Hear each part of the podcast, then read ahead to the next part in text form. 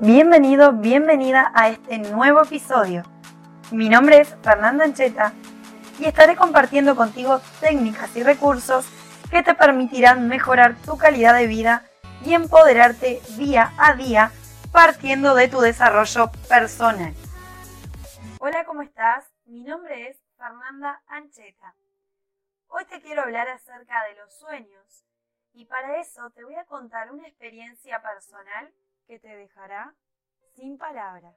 Además de esta experiencia que te mencionaba anteriormente, que quiero compartir contigo, también te voy a hablar acerca de cómo podés hacer para que a través de los sueños te llegue información útil para tu día a día. Te voy a enseñar técnicas que vas a poder aplicar cada día para obtener esas respuestas que estás buscando. Y eso no es todo. Además te voy a hablar acerca de cómo interpretar tus sueños, qué recursos podés utilizar para interpretar lo que ves en ellos. Para eso vamos a utilizar el lenguaje del inconsciente. ¿A qué me refiero con esto?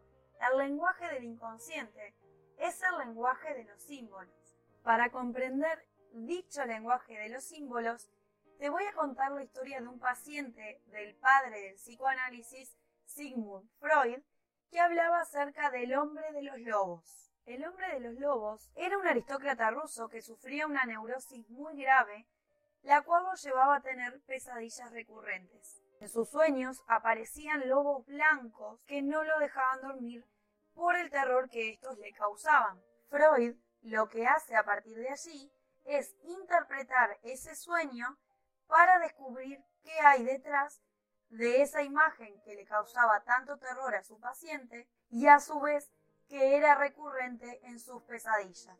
Antes de continuar, quiero aclararte que tomo este ejemplo para que resulte más sencillo explicarte cómo se puede proceder para interpretar un sueño. Más allá de si este caso de Sigmund Freud tuvo éxito o no, simplemente lo utilizo porque es una forma para explicarte lo que yo viví en mi propio sueño y de ese modo te sea más simple comprender cómo se interpreta una imagen, una palabra o un suceso que ocurra en él. Retomando la interpretación de Freud al respecto de la pesadilla de este paciente, lo que podemos decir es que toma la imagen de los lobos y también del color blanco para determinar que su paciente tenía un trauma sexual. ¿Cómo llega a esta información?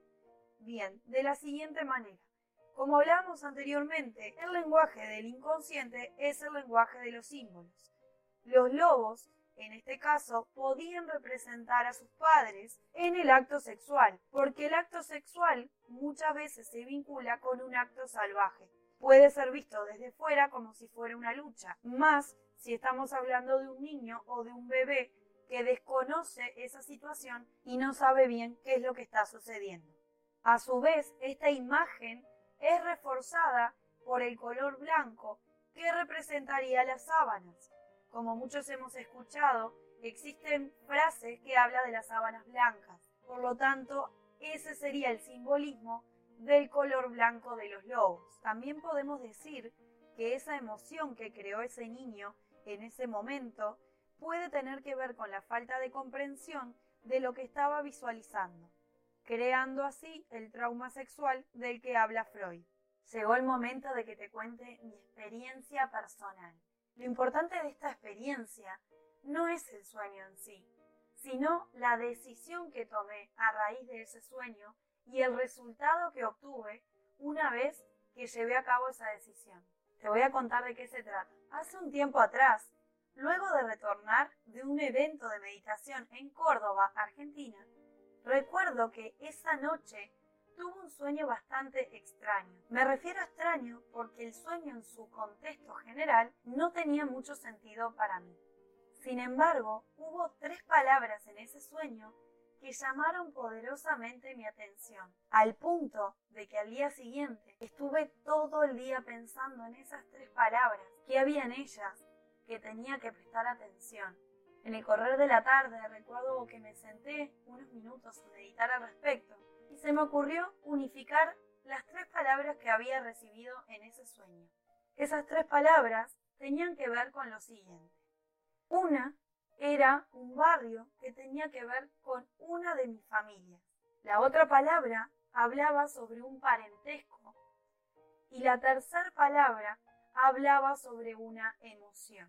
Quiero aclarar que normalmente yo no hacía este tipo de razonamiento, este tipo de interpretación de mis sueños. Esa fue la primera vez en la que me encontré interpretando lo que había soñado, porque realmente había quedado resonando en mí de una manera muy intensa, no lograba sacarlo de mi cabeza y decidí prestarle atención. Les recomiendo que si algún día les sucede algo similar, hagan este ejercicio de sentarse a meditar, intenten encontrar una interpretación, por loca que parezca, para entender qué mensaje su propio inconsciente está intentando transmitirles a través de los sueños. Retomando las tres palabras que recibí en el sueño, lo que hice con ellas fue formular una pregunta para poder entender qué estaban intentando decirme.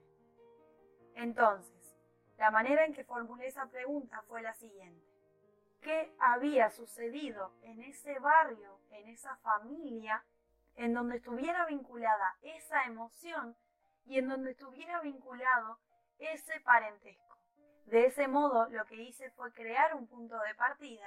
Una vez que tenía la pregunta formulada, busqué una persona que pudiera ayudarme a responderla. Para eso acudí a alguien de mi familia y le planteé lo que me había pasado, ese sueño que había tenido y esa información que había recibido, y le pedí que por favor fuera lo más sincera posible para entender si ese sueño realmente había significado algo Para mi sorpresa, esa persona me terminó contando una información la cual yo desconocía. Al momento que les estoy contando esto realmente se me eriza la piel de solo pensar lo increíble que es nuestra mente, lo increíble que es nuestro ser, lo perfecto, que estamos tan conectados, que pude obtener información que ni siquiera era mía a través de mis sueños, que pude obtener información de la cual no era consciente a través de mis sueños. Y esto, como dice la frase, es creer o reventar. Simplemente quiero traerles mi experiencia, compartirla con ustedes y pedirles que si alguno ha tenido una situación similar y quiere compartirlo con nosotros, no tiene por qué dar nombres, puede enviarme por Instagram, por mensaje privado, y yo transmitiré su historia de manera anónima. Creo que es algo mágico poder comenzar a utilizar nuestros sueños para comprender nuestra propia vida. Y no solo eso, para comenzar a sanar esas heridas y esos conflictos no resueltos de nuestro clan familiar. Como te mencionaba al principio, no solo te iba a contar mi experiencia personal, sino también te iba a regalar tips para que puedas comenzar a aplicar en tu día a día y puedas comenzar a obtener información útil a través de tus sueños.